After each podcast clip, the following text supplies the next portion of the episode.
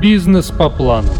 Про бизнес-планирование, развитие компании и оценку активов.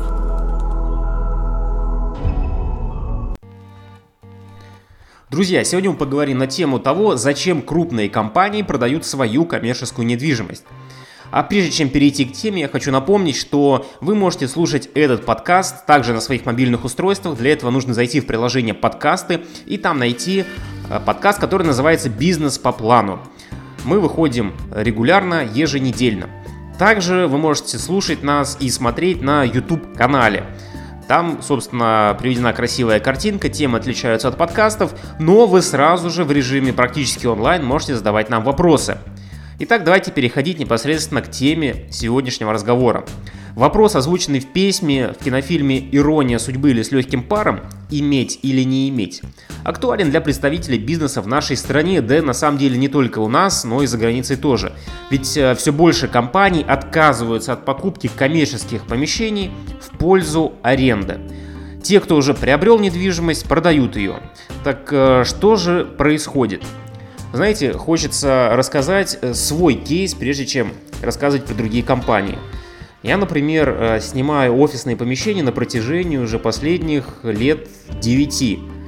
И каждый раз, каждый год, подводя итоги по расходной части, я смотрю и понимаю, что опять за этот год была потрачена огромная сумма на аренду.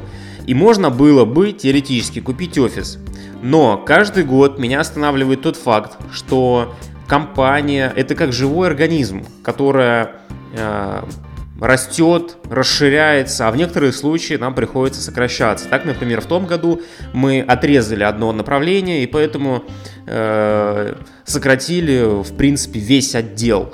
Поэтому если бы у нас было свое помещение, и это помещение было бы какого-то неоптимального размера, неоптимальной конфигурации, то довольно сложно сдать его кому-то на рынке. И это самая большая сложность своего помещения. А когда ты находишься в арендованном офисе, ты сократил отдел, все, не твоя проблема, чем и кто заполнит это офисное помещение. Соответственно, ты снимаешь помещение меньше и все, никакой головной боли. Давайте поговорим о том, что делает Яндекс. Головной офис расположен в бизнес-центре «Красная Роза» в Москве. Компания не владеет помещением, а снимает его с 2008 года. Арендная плата по договору начисляется в долларах США. Когда курс рубля начал падать, стоимость аренды резко возросла. Яндекс, конечно же, посиханул и решил выкупить э, центр вместе со всеми арендаторами. 7 зданий общей площадью 80 тысяч квадратов на земельном участке в 4 гектара. Сделка шла к завершению, но в последний момент покупатель передумал. В компании объяснили свое решение изменениями в рыночных условиях. За срыв сделки Яндекс заплатил штраф 45 миллионов рублей.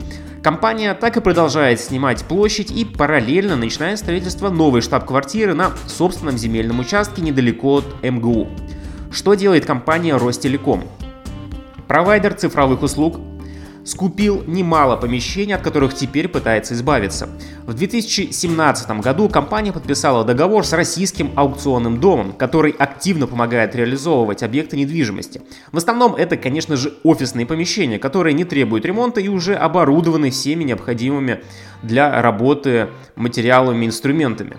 Еще несколько складов в Ульяновске, Самаре и Уфе. Гараж в Пензе и база отдыха в Ярославской области. Торги идут по голландской системе, когда цена не повышается, а наоборот понижается с каждым шагом, пока не найдется желающий совершить покупку. Это обеспечивает дисконт до 50% от начальной цены. Что делают ритейлеры?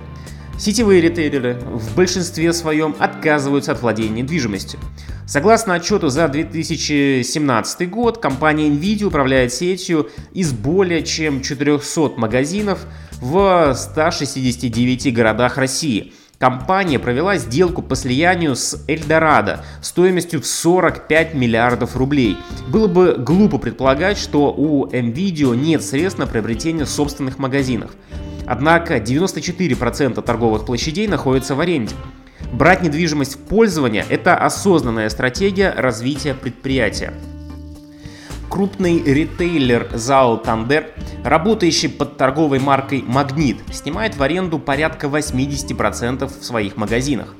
Их конкурент компания Пятерочка, которая является частью X5 Retail Group, вообще планирует отказаться от собственных помещений. На данный момент организация снимает порядка 85% площадей. Оставшиеся 15% будут реализованы по системе Sale Leaseback. Компания продает недвижимость и сразу же берет ее в длительную аренду по заранее оговоренной цене.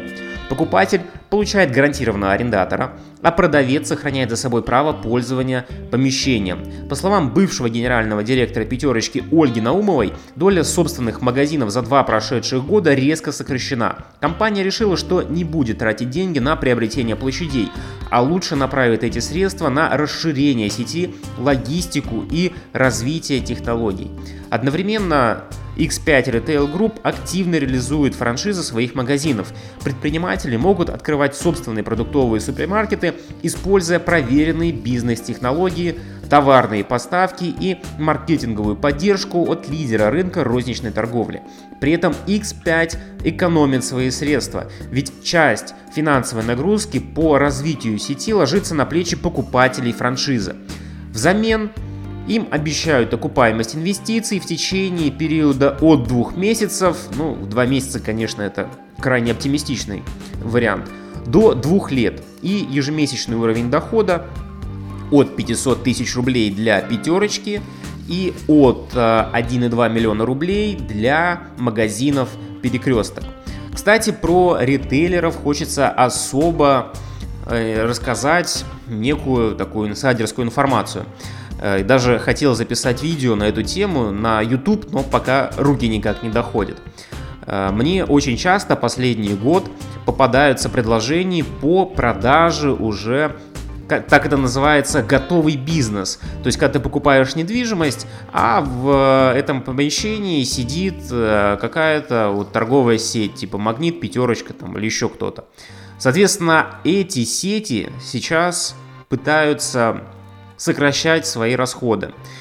Понятно, что реально доходы населения продолжают падать, и магазины уже перепробовали все варианты, которые только возможно. Соответственно, очень много сейчас товаров э, реализуется именно на скидках. И, э, в общем, магазины пытаются придумать какие-то иные варианты реализации товаров, но параллельно с этим сокращают свои расходы. Как можно сократить расходы, если э, продавцы получают и так по минималке? Можно пытаться прогибать арендодателей. Собственно, этим сейчас торговые сети и занимаются. И основной смысл заключается в следующем. Сеть пишет письмо арендодателю, говорит, я не хочу снимать э, помещение за такие деньги, у нас нет возможности, мы хотим, допустим, снимать помещение на 30% дешевле. Если вы, собственно, нам это помещение не сдадите дешевле, мы будем вынуждены съехать, и параллельно в остальные сети мы также отправим письмо, что помещение полная шляпа, здесь трафика нет, и мы были вынуждены съехать именно потому, что помещение плохое. И, соответственно, для арендодателя это будет некая черная метка. Короче, сети сейчас занимаются неким шантажом.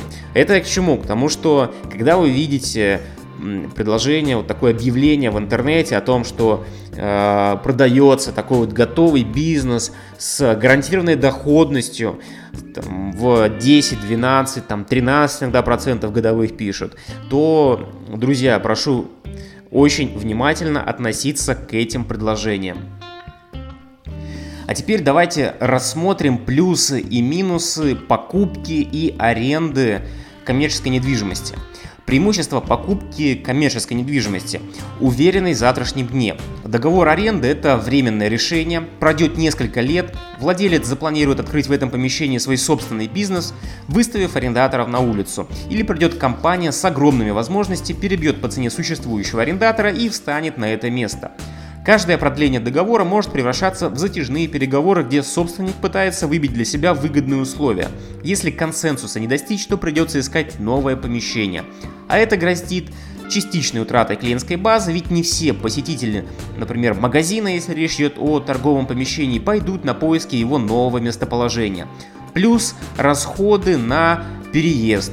То есть нужно будет перевести мебель и все оборудование и, возможно, сделать ремонт в новом помещении. Покупая недвижимость, мы снимаем себя подобные риски. Кстати, у меня есть даже отдельное видео на канале, как нас в свое время кинул арендатор. Смысл заключается в том, что здание, в котором мы снимали офисное помещение, было продано двум собственникам. И по факту у каждого собственника было свое свидетельство о праве собственности на этот объект недвижимости. И в один прекрасный день мы не смогли попасть в здание. И да, это было, конечно, довольно напряженно. К, к счастью, это единственный был такой э, случай в моей жизни. Происходил он в 2013 году, но я его, конечно, запомню на очень долго. Второй момент – свобода творчества. Когда помещение находится в собственности, то с ним можно сделать абсолютно все. Арендатор зачастую вынужден согласовывать каждый шаг с собственником. Представьте, чтобы установить кондиционер, провести интернет-кабель, смонтировать охранную систему, нужно получить письменное разрешение от хозяина помещения. И большинство собственников не любят, когда с их недвижимостью что-то делают, не предупредив.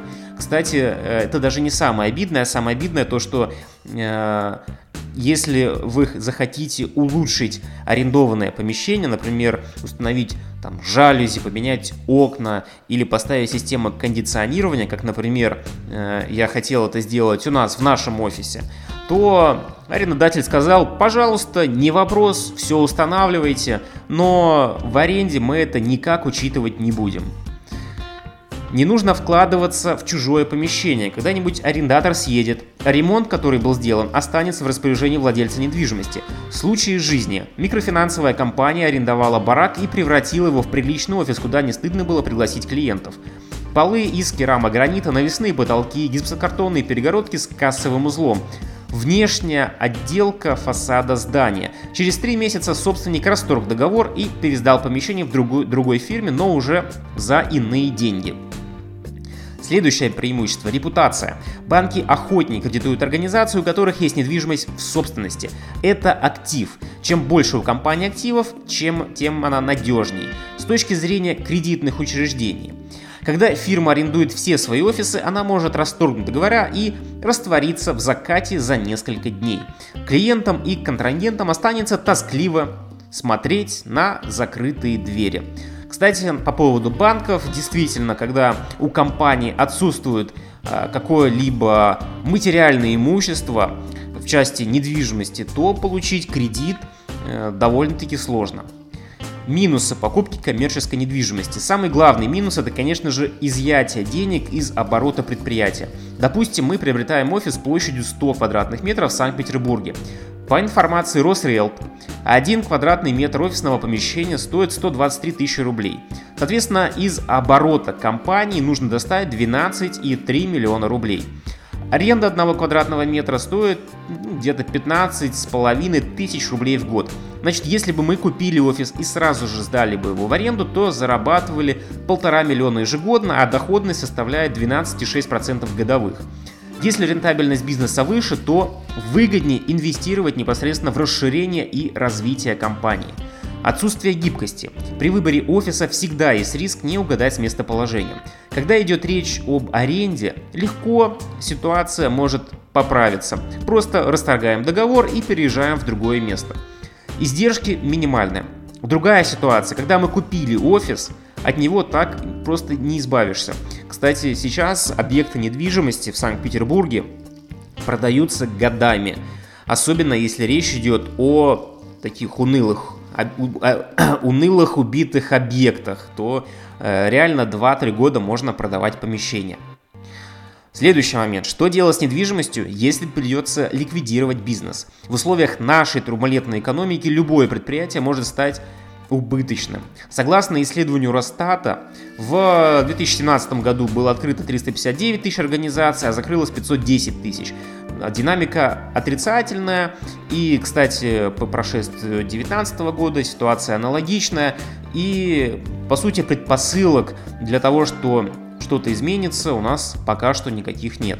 Следующий момент – риски законодательного регулирования.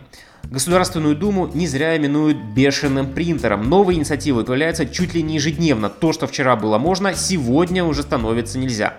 Например, вы приобрели нежилое помещение на первом этаже многоквартирного дома. И Собираетесь продавать пиво. Тогда вас должна интересовать судьба законопроекта, в котором предлагается запретить торговлю алкогольными напитками в жилых домах. Когда же имеет смысл покупать недвижимость? В одном из э, трех случаев. Приобретение ранее арендованного помещения. То есть вы наконец-то провели своеобразный тест-драйв и осознали, что нашли офис своей мечты. И теперь опасаетесь, что собственник помешает обретенному счастью. И чтобы исключить риск утраты помещения, можно предложить его выкупить. Конечно, не факт, что собственник пойдет на сделку и согласится его продавать, но все же попробовать э, имеет смысл. Второй момент. Когда есть варианты оформить ипотеку по выгодной процентной ставке. Если кредитный платеж не сильно превышает сумму арендного транша, то сделка выгодна. Например, э, есть банк, который предлагает ипотеку для юрлицы ИП под 12,5% э, годовых. Э, это реальный пример.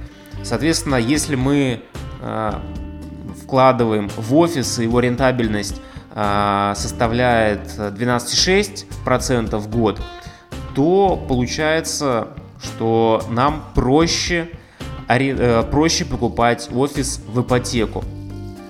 Важный нюанс. В отличие от аренды, каждый транш приближает к полноценному обладанию офисом. Когда вся сумма будет погашена, кредитное учреждение снимет обременение.